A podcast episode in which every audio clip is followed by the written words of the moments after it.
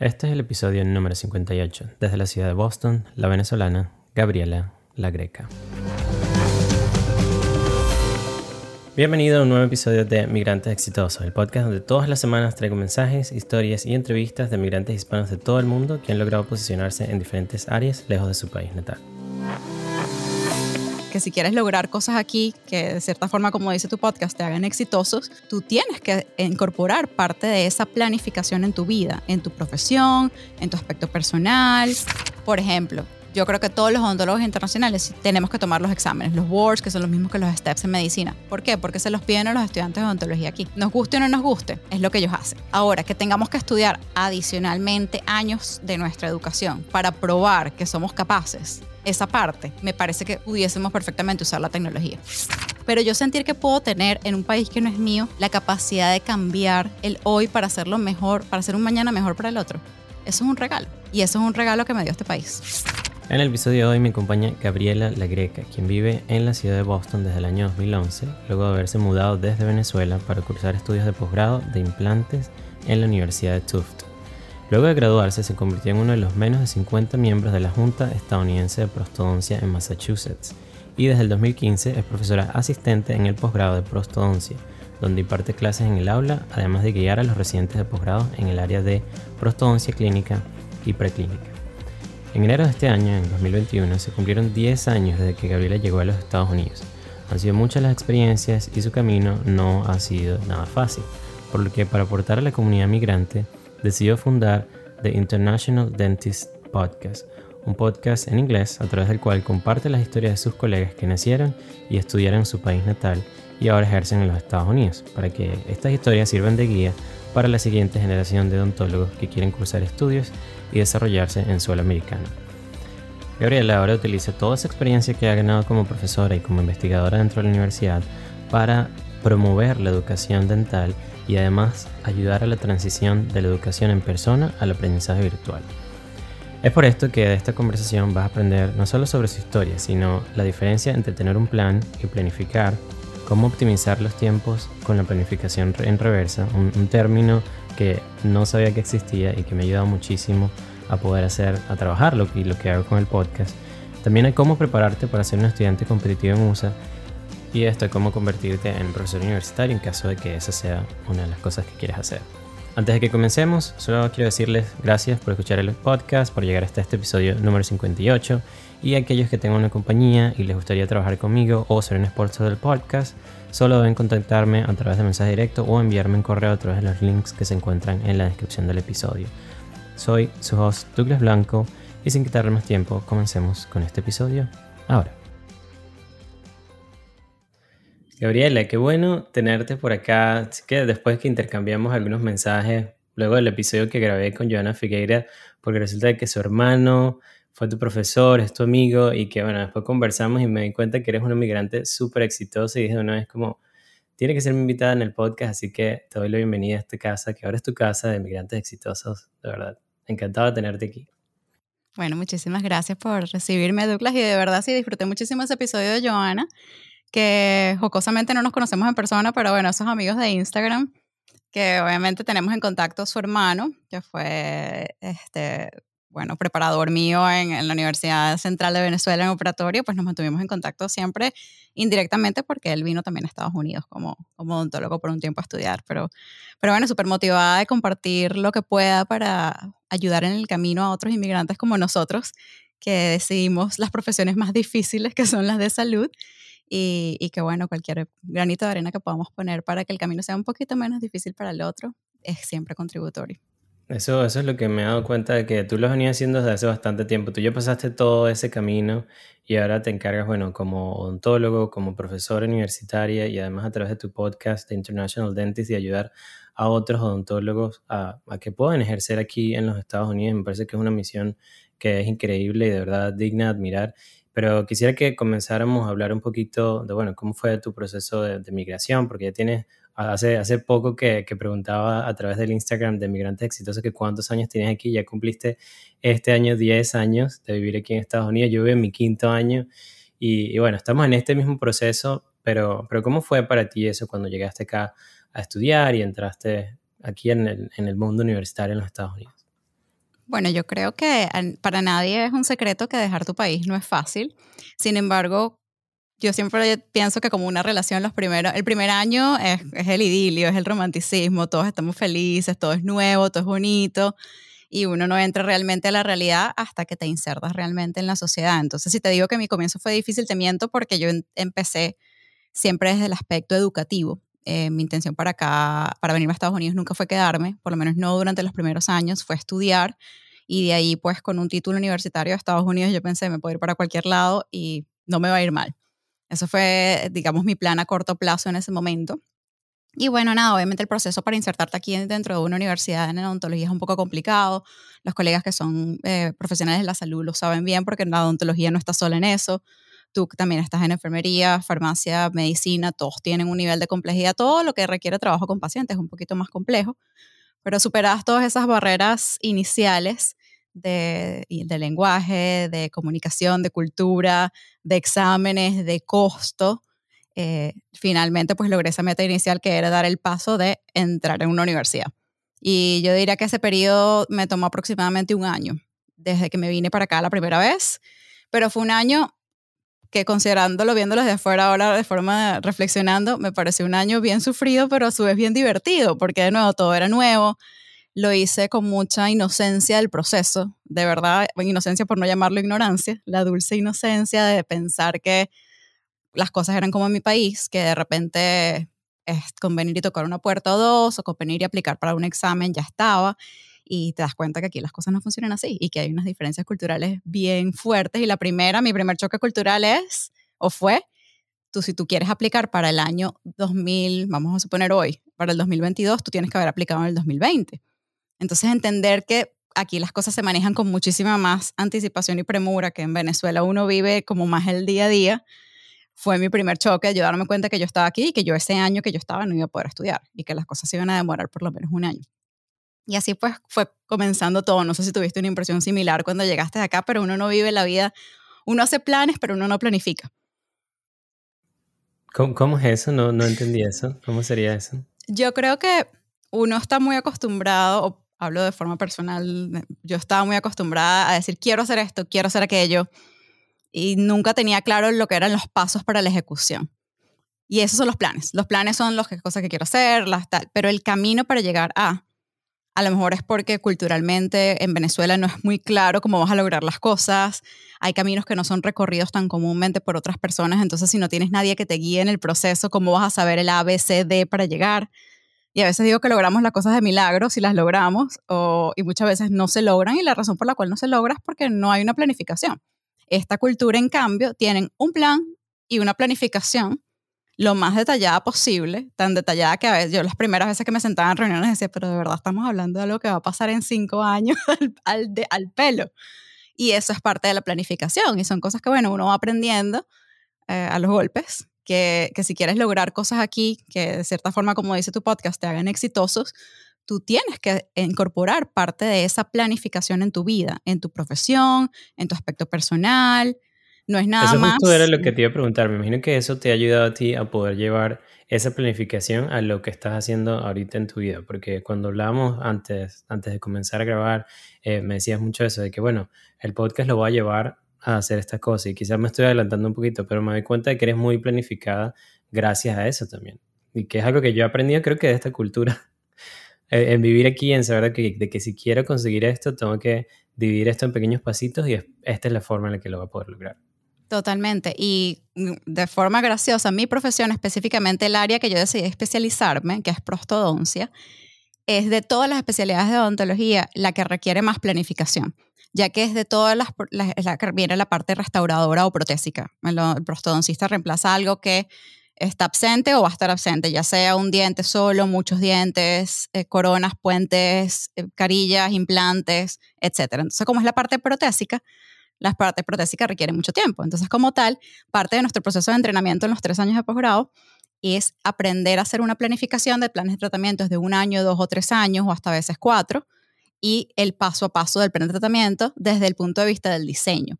Comenzar con el final end in mind, comenzar con el objetivo final en mente. Tú tienes que saber exactamente cómo se va a ver ese paciente desde el comienzo. Y luego empiezas a hacer el camino en regresivo Y yo me empecé a dar cuenta que eso que yo estaba aprendiendo profesionalmente, lo empecé a aplicar en mi día a día. Yo, por ejemplo, el mejor ejemplo es la tardinez. Yo siempre llegaba tipo Venezuela, ¿sabes? Con, con, uno viene con ese chip cultural muy dañado de las horas, de las cosas. Y digo dañado porque es verdad, uno no respeta el tiempo ajeno. Y claro, llegué a mis primeras clases, qué sé yo, 10, 15 minutos tarde, que para mí era llegar temprano o llegar bien hasta que mi director de posgrado, que era japonés, eh, está en vida todavía, es, pero en ese momento ya no es director de ese programa, era japonés, me dice, estás tarde. Y yo, pero son 10 minutos. Y él, no, tienes que llegar 10 minutos antes. Claro, un choque cultural increíble porque para él a tiempo es 10 minutos antes y para mí a tiempo es 10 minutos después. Porque hasta, la, hasta los horarios tienen cultura. Entonces, yo empecé a utilizar la herramienta de planificación reversa para los horarios. Por ejemplo, si yo tengo que estar en el salón de clases a 10 para las 8, entonces a qué hora tengo que entrar por el edificio, subir el ascensor, a qué hora tengo que salir de mi casa, a qué hora me tengo que bañar, a qué hora me tengo que parar. Y así iba como haciendo la planificación de las pequeñas cosas, literal del día a día para llegar a un sitio a tiempo. Se transforma en un hábito porque como todo, todo lo que tú quieres incorporar lo tienes que hacer la mayor cantidad de veces posible. Es repetición. No es magia, no es ser el más inteligente de este mundo, es manejar el arte de la repetición a la perfección. Y, así lo empecé a aplicar. Claro, te conviertes en un especialista de tú hacer eso y ahora forma parte de lo que es Gabriela.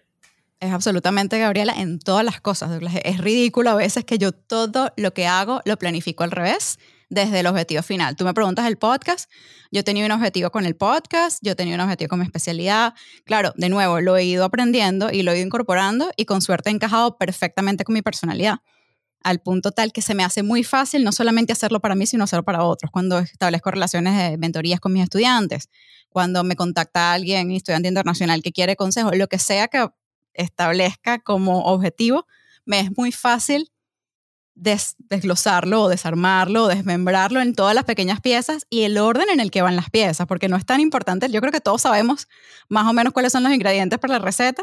La cosa es que pones primero la harina, el líquido o el, el powder, no sé qué.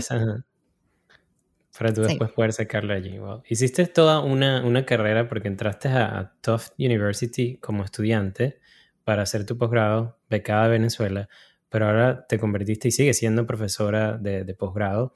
Y, y, me comentabas que a pesar de que, de que viniste aquí con las ganas de que, bueno, de estudiar nada más y que querías ejercer, comenzaste primero en el mundo de la universidad, o sea, como profesor universitario. Y normalmente nosotros como clínicos lo que venimos es nada, voy a ir a Estados Unidos, hago un posgrado y una vez voy a trabajar, voy a hacer el hands-on porque es lo que quiero y ya. Pero resulta que ahí dejamos como que de lado de que también puedes ser profesor universitario. Entonces, ¿cómo, cómo ha sido tu experiencia como profesora universitaria? Aquí en el sistema educativo estadounidense? En una palabra, espectacular. En detalle, eh, para echar un poquito el cuento atrás, graciosamente mis padres son eh, profesores los dos. Mi papá es profesor universitario de la Simón Bolívar, ingeniero, y mi mamá es diseñadora y tuvo una academia toda la vida. Siempre dio clases. en mi, mi familia el componente educativo siempre estuvo presente.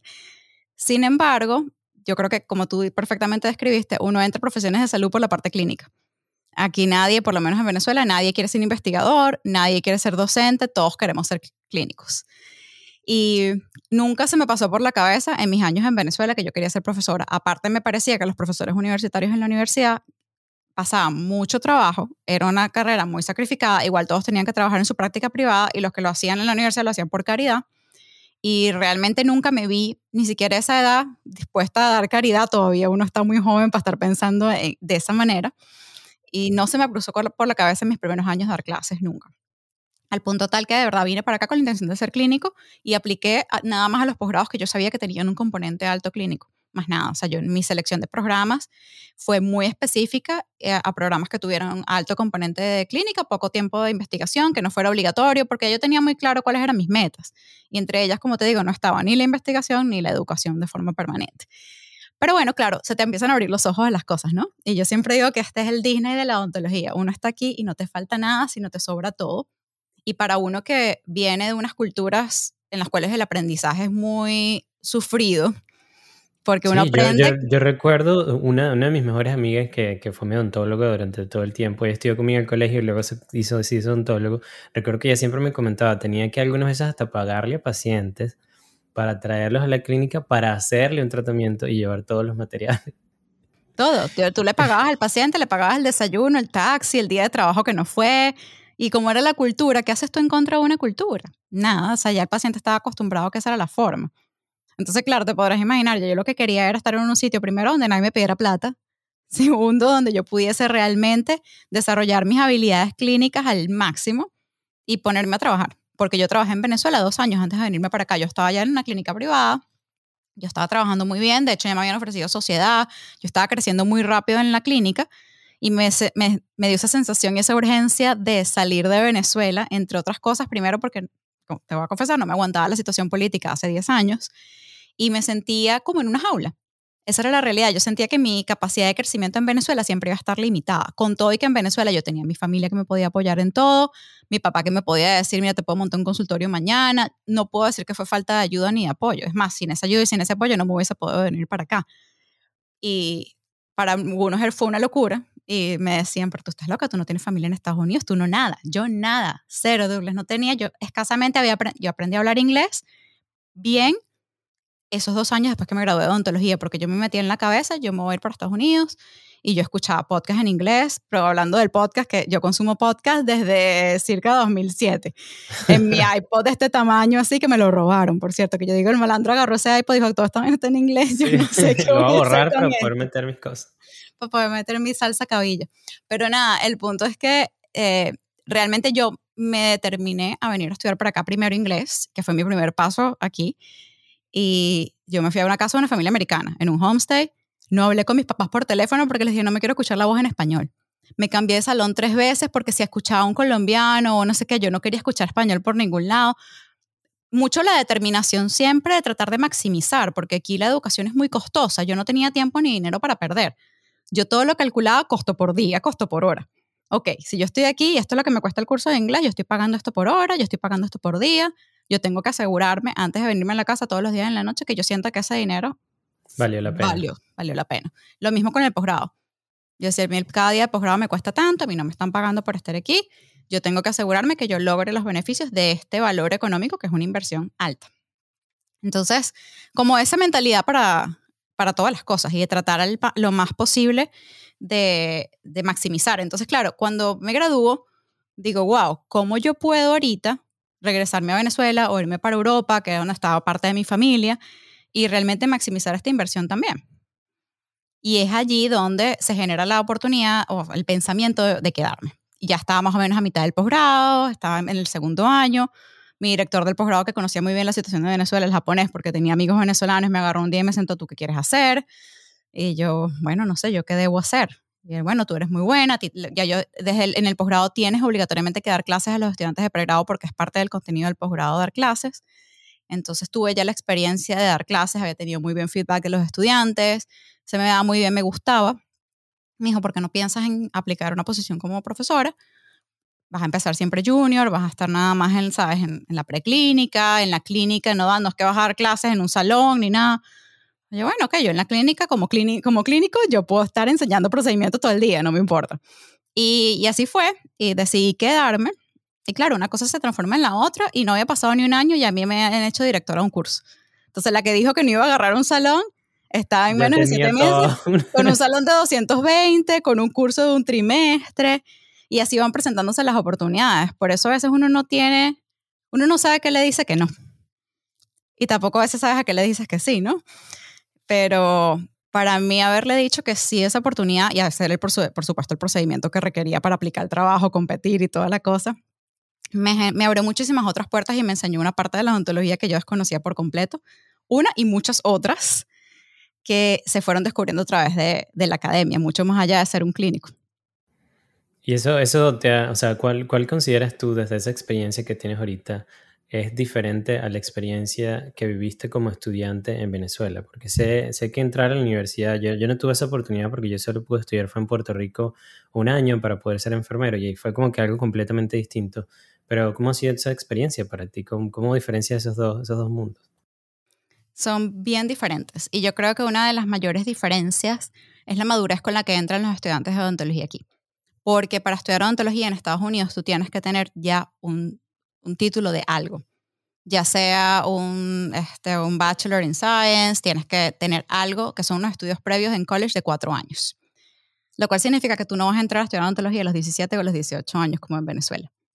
No tiene nada de malo empezar joven la carrera. A mí me parece que tiene muchísimas ventajas, pero tiene una desventaja mayor que es la inmadurez que tú tienes alrededor de, de la decisión que estás tomando esta gente que entra aquí ya entra, primero pasaron un montón de trabajo, no solamente los cuatro años de college que tuvieron que hacer antes, la inversión económica de esos cuatro años de college. Muchos de ellos tienen que luego hacer investigación o tienen que hacer un máster o tienen que hacer muchas cosas para ser competitivos porque el nivel de, de aceptación en las universidades aquí es por debajo del 20%. Entonces es muy competitivo desde el principio. Y creo que eh, como el sistema cultural aquí es tan competitivo, el que ya está...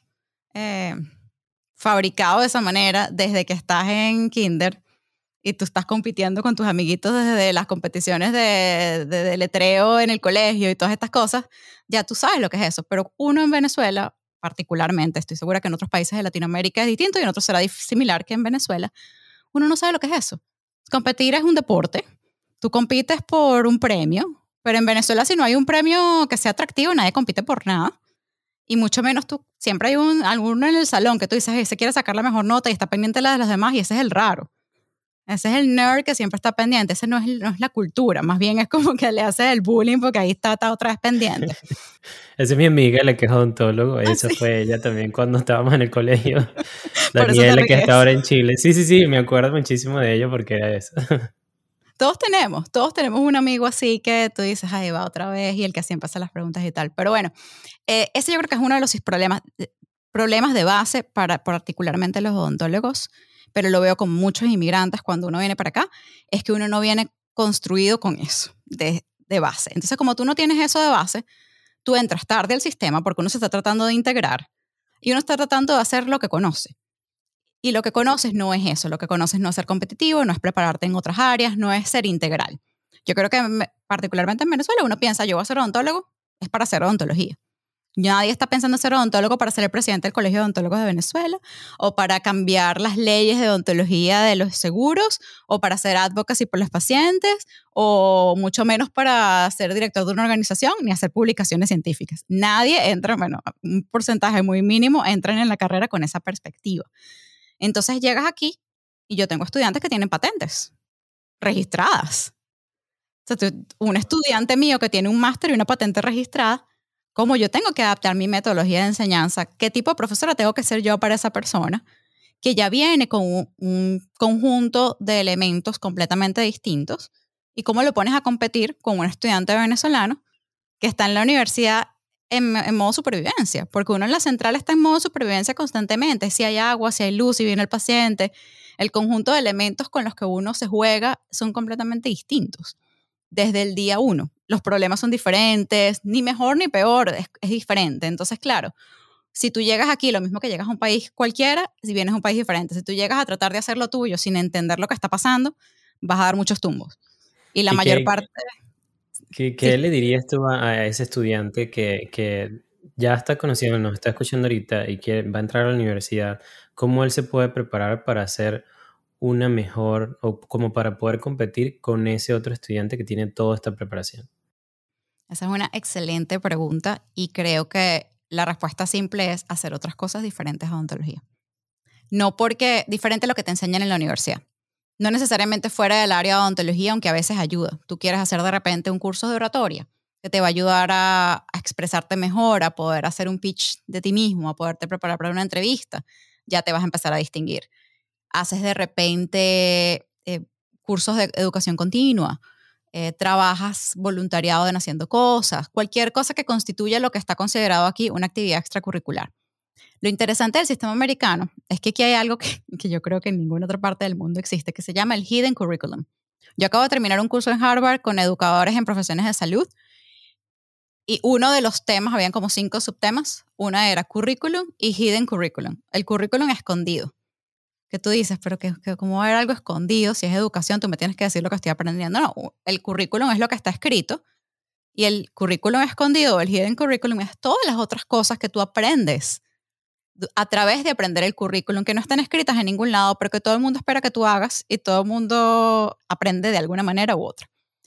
Entonces, cuando hay tantas cosas que no están escritas, pero que todo el mundo hace, a menos ¿Cuál, que tú cuál veas sería que tú- ese? Dame, dame un ejemplo de eso. ¿Cuál sería? un ejemplo perfecto de Hidden Curriculum pudiese ser las actividades extracurriculares. En ningún lado dice que los estudiantes aquí tienen que ser parte de organizaciones, pero el 60% hacen advocacy y cosas en organizaciones. Se meten en, en el Hispanic Dental Association, en el American Dental Education Association, se meten a ser parte de cosas cuando son estudiantes, que a veces yo pienso, bueno, pero yo como estudiante yo no pensaba que yo tenía nada que contribuir, pero la realidad es que uno como estudiante trae la fuerza de cambio si uno como estudiante no se hace responsable de su educación, y esa es la diferencia también acá con los estudiantes, tienen ese componente de decir, ah, si yo quiero que mi educación sea mejor, aparte, en par- me imagino que parte porque pagan, yo la pago, entonces yo tengo un componente de ownership, de, de que eso me pertenece y como tal, mi voz tiene que ser escuchada. Y es verdad, ¿cómo nosotros como profesores vamos a saber cuál es la mejor manera de educar a los estudiantes hoy en día si ya de por sí hay un gap de generación, hay una separación entre el estudiante y yo, y yo soy joven, imagínate cómo lo pueden extrapolar otros. Luego hay un componente de tecnología que nos separa cada vez más. Entonces, a menos que incluyamos a los estudiantes y los hagamos responsables de su proceso de aprendizaje, no, no hay de otra. Entonces, ese puede ser un ejemplo perfecto de Hidden Curriculum, las actividades extracurriculares, cualquiera que sea. Investigación, voluntariado, ir a observar, ser asistente de alguien, eh, cualquiera de esas cosas son, no están escritas. Si te pones a ver, en ningún sitio de aplicación dice tienes que hacer tantas horas de voluntariado o esto o aquello, pero te lo preguntan. You bet they will ask. Te van a preguntar seguro en tu entrevista qué has hecho tú. Y tú, estudiar. Claro, eso Ok, es algo pero- como que, que te da un plus a lo que tú eres y a lo que puedes aportar a la universidad, porque eso me doy cuenta que también importa muchísimo, como que no es nada más el que tú seas un estudiante y estés aquí, sino que ellos quieren que todos los estudiantes tengan algo diferente para que cuando él diga estudia en esta universidad, ah, claro, está como respaldado eso que el estudiante está haciendo, ¿no? Y, y llevándote un, un poquito a, a lo que hablábamos anteriormente de que aquí los clínicos no estamos acostumbrados a ser eh, profesores universitarios, pero eso es también porque los sueldos aquí son mucho mejores.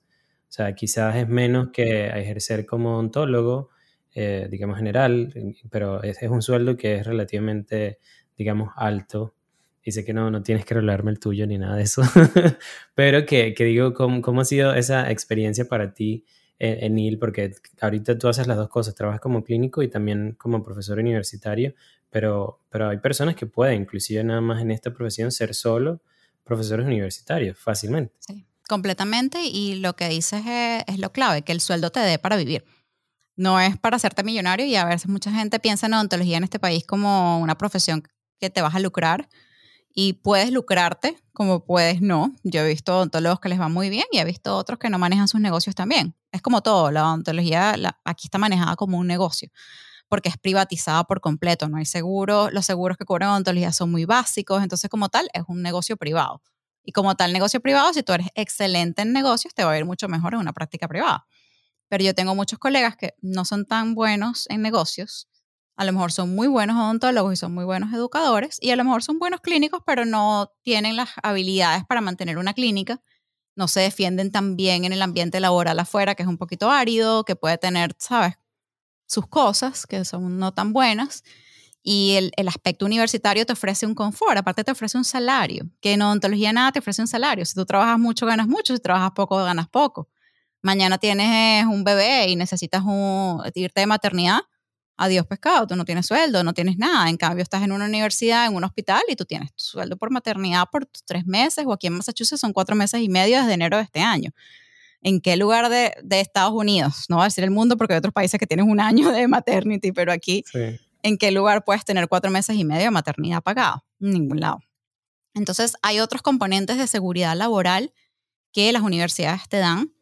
Inclusive la universidad que te pueda pagar un mes si tú estás a tiempo completo, los sueldos universitarios aquí para, para un profesor que está entre clínica, de repente dando unas clases, nada, ningún cargo administrativo, o sea, un profesor de base puede entrar con un salario entre 70 a 120 mil dólares al año, que no es malo. No. Tiempo completo, no te va a dar tiempo de hacer mucho más otras cosas, pero puedes vivir perfectamente dependiendo de dónde estés. De repente en Nueva York y en Massachusetts no tendrás la gran vida, pero vives bien. Y, y no tienes por qué lidiar con los problemas de repente de un consultorio o con esas responsabilidades. Entonces tiene su componente atractivo. Aparte, si estás en una organización, tienes beneficios que no te las tienes que pagar tú, tú estás pagando a través de tu sueldo, yo tengo un seguro excelente a través de la universidad, tengo retiro, que si estoy en una práctica privada para tener retiro, tienes que hacértelo por tu tienes cuenta. que crearlo tú mismo. Correcto. Entonces mucha gente mantiene las dos, así como estoy haciendo yo. Ahorita yo estoy, en mi tiempo es 80% educación, 20% clínica, pero porque mi componente de educación es en la clínica. Yo doy clases, pero de ese 80% de educación, el 80% de ese tiempo es en la clínica con los residentes y los estudiantes. Entonces sigue siendo muy Hands-on. absolutamente. Y que es lo que a mí más me sigue gustando más. Pero obviamente también encontré un nicho en la parte de educación, de tecnología digital, de tecnologías en educación, y eso es lo que se ha convertido en el último año después de COVID, como todas las consecuencias inadvertidas de COVID, se convirtió un poquito en mi nicho y mi pasión dentro de la educación y encontrar que hay una necesidad realmente en que profesores universitarios lleven esta bandera de empujar la educación, así como de repente habrán cosas en las cuales no se podrá integrar la tecnología, pienso que hay mucho espacio en odontología. Sí, hubo uno, cuando estaba haciendo la investigación antes, antes de conversar contigo, tú man- comentabas en una entrevista en mayo de este año, lo voy a leer textualmente porque me gustó eso que dijiste, dijiste, la tecnología de la información está configurando la educación superior y profesional. Eso, esto me encantó. Las bibliotecas ya no están habitadas, los estudiantes esperan poder acceder a revistas de alta calidad a través de los sitios web y los libros ya están disponibles en todos los formatos digitales y la universidad como entidad física se está viendo desafiada a medida que más universidades desarrollan una presencia en línea. Entonces, ¿hacia, hacia dónde crees tú que va la educación universitaria? Y hablemos específicamente de las, las profesiones como clínicas, como odontología, medicina, enfermería, porque quizás software, ingeniería en software lo puedes estudiar desde tu casa, eso no hay ningún problema, pero en, en odontología tienes que tratar con pacientes. Entonces, ¿hacia dónde crees tú que va es dirigida esa, esa educación.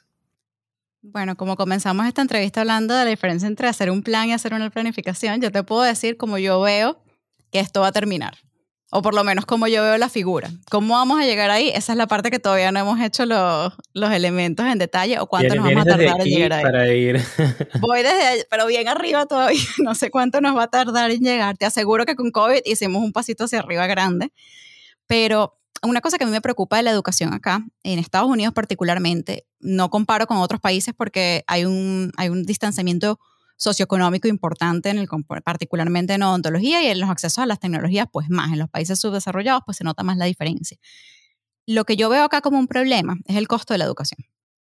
Y la incorporación de tecnología en todos los espacios que tú lo veas, inicialmente cuesta dinero, pero la idea, la idea de optimizar las tecnologías es lograr un ahorro de algún tipo. Cuando cualquier persona hace una inversión en tecnología es o para disminuir el número de empleados, ahorrar plata, o para agilizar los procesos, ahorrar plata, para cualquier cosa que el resultado sea ahorrar dinero. La manera en que yo veo la odontología en el futuro es una odontología en la cual, o una educación en odontología en la cual se puede reducir el costo de las matrículas para los estudiantes. Si el resultado no es reducir el costo, no tiene ningún sentido, porque no podemos seguir aumentando. O un estudiante de odontología aquí se gradúa con unas deudas de, el que tiene suerte paga 20 mil, 30 mil dólares al año, el que no tiene tanta suerte paga 100 mil dólares al año. Entonces aquí hay gente que se gradúa con deudas desde 200 a 500 mil dólares, sin hablar del college antes que ya hicieron y sin hablar de una especialización sin hablar de montar una clínica. Cuando dices que, si, que tiene suerte es por si lo becaron o por... Muchas veces becas y también las universidades, ya sean públicas o privadas. Porque aquí están las universidades públicas, igual tienes que pagar. Claro, la diferencia, algunas, hay universidades públicas excelentes, hay universidades públicas que no son tan buenas y las universidades públicas no son universidades a las cuales los internacionales como nosotros tienen acceso, porque están preservadas para los americanos. Entonces, uno como internacional además entra por el aro nada más de las universidades privadas, porque esos son donde tienes más chance de poder quedar si quieres estudiar. Entonces, considerando eso como el mayor reto, ¿cómo hacemos para que la tecnología nos ayude a reducir el costo de la educación? Yo no veo viable que los estudiantes sigan estando en campus en la cantidad de tiempo que están mi, mi facultad de ontología de sueño. Y no, no se preocupe, me puede robar la idea. El que tenga plata que me llame y nos proponemos hacerlo juntos. no la y que bueno, pero si ya le estás diciendo aquí, ya podríamos hacer algo con eso ya nosotros. No, yo suelto la idea y el que tenga la plata que me llame. Porque bueno, el sueño es, aquí son cuatro años, diferente en Venezuela que son cinco. De los cuatro años, los estudiantes toman dos años de ciencias básicas y preclínica y luego dos años de clínica con las clases que le quedan y tal. Si igual nada más les vamos a dar dos años de clínica, porque tienes que tener a los estudiantes en campus por cuatro años. Entonces, crear de cierta manera los componentes de ciencias básicas y de cosas que tú quieras que el estudiante estudie, que estudie por su cuenta, crearlas completamente digitales, crear unos buenos sistemas educativos online que funcionen, que tengan una manera educativa, no una clase de Zoom, un componente educativo como hay tantas escuelas online que utilizan otros sistemas. Yo actualmente estoy haciendo un MBA y el MBA es completamente online, es una universidad online que ni siquiera tiene espacio físico y la razón principal por la cual apliqué esa universidad y no a otra es la razón principal número uno es costo, porque es mucho más económica que otras. ¿Fue competitivo entrar? Sí, pero me hice todo el proceso, hice todo lo que tenía que hacer porque me interesaba altamente el costo. Y elemento número dos es porque yo quería vivir la experiencia de ser un estudiante online completamente, porque ¿cómo yo voy a poder traerle eso a mis estudiantes si no lo he vivido? No lo he vivido. Entonces lo hice realmente un poco experimento y aparte siempre quise hacer un MBA entre otras cosas que están en la lista. Pero bueno, el, e, esa universidad tiene que proveer un espacio para el cual esos dos años o lo que tú decías que, que vaya a durar, el estudiante pueda estudiar a su propio ritmo y trabajar. Entonces esos dos años no tienen que costar lo mismo que cuestan ahorita. Mira, esos dos años el tuition vale la mitad. ¿Por qué? Porque tú no necesitas un profesor, sino la mitad de los profesores. Porque lo que tengo que tener son virtual office hours, tengo que tener otro sistema que me ayude para las preguntas. Las actividades preclínicas las pueden hacer de repente en centros digitales que vayan a hacer demos con artificial intelligence o haptics o lo que sea. Y de cierta manera, preparas al estudiante para que venga en inmersión clínica dos años. Sin clases, sin nada, con seminarios altamente clínicos para que realmente tengan oportunidad de aprender trabajo interdisciplinario, todas estas otras cosas que son súper importantes de la clínica y que además puedan rotar por las diferentes especialidades en esos dos años y vean todo tipo de casos y que sean dos años de una experiencia clínica maximizada, que obviamente tú los cobras como los tienes que cobrar, pero le reduciste el costo a la educación de los primeros dos años por lo menos a la mitad. Que si la tecnología no nos ayuda a eso, ¿a qué nos va a ayudar? Claro, y esto, y esto yo creo que es algo porque si te das cuenta y te vas a estudiar cómo ha aumentado el costo de la educación aquí en Estados Unidos, ha ido pues en aumento durante todos los años y sin detenerse, ahí al igual que las deudas estudiantiles. Entonces esto sería darle un cambio completo al, sistema y, creo que tendría que ser una decisión bastante grande y que querramos o no se tiene que involucrar el gobierno. Y, no va a ser algo que, las universidades como negocio van a querer, pero, pero bueno, a lo mejor van a necesitar más estudiantes. O sea, suena muy bonito cuando, cuando lo dices, pero si lo ves desde el punto de vista de negocio, de universidad, no es tan, Fíjate que yo lo veo, yo creo que la crisis va a venir porque al final las universidades privadas son negocios, son non-profit que hacen profit. Entonces, eh, yo no creo que pueda venir de repente una entidad como el gobierno a decir eso es too much. Ellos pueden hacerlo en sus universidades públicas, pero no en las privadas.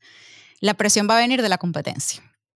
Mientras sigan habiendo 5.000, 6.000 aplicaciones para cada universidad, esto no va a pasar porque las universidades van a decir, pero yo para qué voy a cambiar, me voy a sentar aquí porque igual tengo 5.000 aplicantes para 200 puestos o 100. En el momento en el cual la curva comience a bajar, porque los niños se den cuenta, digo los niños porque son niños hoy y mañana van a ser odontólogos, se den cuenta que no tiene ningún sentido endeudarte medio millón, tres cuartos de millón de dólares, porque te vas a tardar un montón en ganarlo de vuelta ¿Qué va a hacer la gente? Van a optar por profesiones más cortas, carreras que puedan rápidamente hacer buen dinero también, que no tengan que invertir tanto. Y aparte, la, la sociedad que viene, las generaciones que vienen, son sociedades y generaciones que tienen otros intereses, que, son, que tienen un, balance, el fulano work-life balance, mucho más claro que nosotros. Eh, para, eso, para esos niños no, eso no va a ser una cosa, eso es un tema de, de, conferencia de ahorita porque somos unos descontrolados pero esa gente no, no, va a necesitar eso. Ellos ya estudian, van para el gimnasio, tienen canal de YouTube, hacen 20 cosas. Aquí estamos nosotros pariendo, ¿sabes? Entre el podcast el trabajo, la familia, pierdo un amigo. Ellos no, esto va a ser totalmente normal para ellos. Entonces, cuando haya presión, que las universidades empiecen a ver que cada vez hay menos, menos, menos, las grandes van a pasarla más duro porque para que cambie una universidad como Tufts, que es una universidad que cumplió 150 años hace dos años, que tiene la segunda facultad de odontología más grande de los Estados Unidos. Nosotros graduamos 240 estudiantes cada año. Para que cambie Tufts va a tomar mucho más tiempo. Pero ¿qué va a pasar? Va a venir la pequeña universidad que va que van a crear en, no sé, en Missouri, donde nadie quiere estar, no sé, me perdona si alguien me escucha en Missouri, es bellísimo, pero donde nadie quiere estar, van a invertir bastante en tecnología y van a empezar con grupos pequeños. Y van a decir, ¿sabes qué? Vamos a empezar con un grupo de 20, 30, poco a poco. Van a haber más aplicaciones. hasta que empiecen a competir. Yo creo que va a venir más de allí que de otra cosa, porque como todo en este país, este es un país eh, altamente consumista y todo es una respuesta al consumo del mercado. Mientras sigan habiendo aplicaciones para las universidades grandes, eh, no va a haber presión de cambio, o por lo menos va a ser mucho más lento. Pero yo no veo eso durando tanto tiempo. No le doy 20 años con seguridad porque no va a aguantar la mecha. Los costos están muy por las nubes y los estudiantes se están graduando. No sé en otras áreas, pero en odontología están trabajando en lo que le llaman CSOs, que son cadenas. Entonces trabajas y te gradúas y vas a trabajar una cadena que te paguen, no sé, 80, 100, 120 mil dólares al año. Te van a sacar la chicha. Y con esa deuda que, tienes. 5 mil o 7 mil dólares al mes del loan de, de, de, educación, nunca, o sea, ¿cuándo vas a terminar de pagar? Nunca. Claro. Desde, el año, bueno, veo que tienes este, este set allí eh, eh, tan bello, porque el año pasado comenzaste tu podcast y cambiando un poquito aquí de la idea, pero comenzaste un podcast que tiene una misión muy bonita, porque así como lo que tú viviste como ontólogo internacional, se llama The International Dentist Podcast, ayudas a otros odontólogos que quieran venir a estudiar aquí a, Estados Unidos. Me parece una misión muy bonita, muy parecida a la de Migrantes Exitosos. Felicitaciones por eso. Pero ¿cómo ha sido tu experiencia desde que comenzaste con el podcast eh, ayudando a otros odontólogos? Ayudando a otros odontólogos es espectacular. Con el podcast ha sido un proceso de aprendizaje, como todo. Y yo sé que tú también compartes con eso porque hemos conversado de esto en otras oportunidades. Y yo creo que cuando uno tiene unos estándares, uno mismo uno mismo se ayuda y no se ayuda, ¿no? A veces. Pero el podcast ha sido una experiencia que me ha dejado y me continúa dejando gratificaciones, no nada más por el impacto que genera en la sociedad, con suerte en otros, porque mi misión principal era ayudar a otros odontólogos en este proceso a entender todo esto que estamos conversando, a entender esto que a mí me tomó 10 años entender a saber lo que es un hidden curriculum, entender que no hay un, solamente un camino, que no es lo único, no es la clínica, que tú como internacional puedes ser exitoso aquí en muchas cosas a la vez. No tienes que ni siquiera que elegir si no quieres. Puedes realmente hacer mucho. ¿Y cuáles son los caminos que nunca son una línea recta? Porque hay mucha información, la información está regada por todas partes y uno tiene dificultad cuando tiene tantas opciones de elegir qué es lo correcto para sí. Entonces traté un poquito con el podcast de entrevistar cada semana eh, diferentes perfiles, gente de diferentes países con experiencias completamente distintas y que han aplicado distintos caminos dentro de la odontología aquí. Tengo gente que se ha convertido en decano, tengo gente que se ha dedicado completamente a academia, como gente que se dedicó a clínica y lo que hizo fue montar multipractice y, y, dedicarse completamente al comercio y ya no vemos pacientes. Así como tengo gente que se dedicó a investigación por completo y no ha tocado un paciente. Entonces, me parece súper bonito traer, primero, lo que es la vida de esas personas aquí, que es totalmente diferente, y a su vez, cuál, fue lo, cuál fueron los pasos para llegar ahí. No porque los pasos para llegar ahí de otro vayan a permitir que tú hagas los mismos pasos y te van a resultar, porque como todos sabemos y tú lo sabes bien, esto no son recetas de cocina que le van a funcionar a todo el mundo por igual. Pero sí traer un poquito de motivación, porque creo que dentro de estos procesos migratorios hay mucha, mucha solitud mucha desesperación, mucha tristeza, mucha frustración. Hay un componente emocional súper importante que no está siendo atendido. Y, creo que ese fue el objetivo principal del podcast, muy parecido a lo que tú hiciste con Migrantes Exitosos, es crear un poquito un espacio para compartir cosas chéveres para que la gente diga, wow, si es posible, para que ese día que no pasaste el examen digas, wow, para que el día que te dijeron algo que fue racista digas, wow, a ellos también les pasó, porque a todos nos ha pasado de una forma u otra. Entonces creo que para empezar a arreglar estos problemas en el mundo, tenemos que empezar con normalizar los problemas primero. Entonces ha sido un poquito el, el resultado del podcast. ¿Y hacia, hacia, dónde crees, ya que, ya que veo que tienes una misión y siempre vas haciendo las cosas desde lo más alto hacia lo más bajo, ¿hacia dónde crees que vas con, con el podcast ahora? ¿Qué, ¿Qué, es lo que viene luego? Bueno, hay muchos caminos por delante que algunos no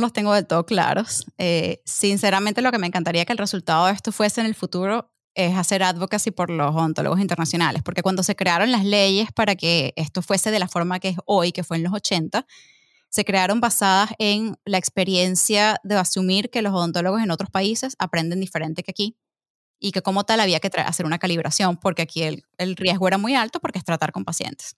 Entonces, cuando yo me fui a leer la ley primero para entender un poco cómo resultado, cómo llegamos aquí, cómo llegamos a que ahora tú como odontólogo tienes que hacer dos, tres o cuatro años de educación, más tomar todos estos exámenes, más hacer todas estas cosas.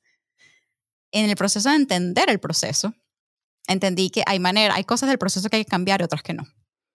Por ejemplo, yo creo que todos los odontólogos internacionales tenemos que tomar los exámenes, los boards, que son los mismos que los steps en medicina. ¿Por qué? Porque se los piden a los estudiantes de odontología aquí. Nos guste o no nos guste, es lo que ellos hacen. Ahora, que tengamos que estudiar adicionalmente años de nuestra educación para probar que somos capaces, esa parte, me parece que pudiésemos perfectamente usar la tecnología. Mira, ponga a la gente a hacer un montón de exámenes de competencias prácticas, de lo que tú quieras, llévalo a que trabajes con modelos, no ni siquiera con pacientes. Para eso tenemos inteligencia artificial, tenemos tantas alternativas que podemos utilizar para ver si esta persona va a ser un riesgo para la sociedad o no. Entonces, ¿cuál sería mi sueño real? Que el que quiera venir para acá tenga la posibilidad de hacerlo.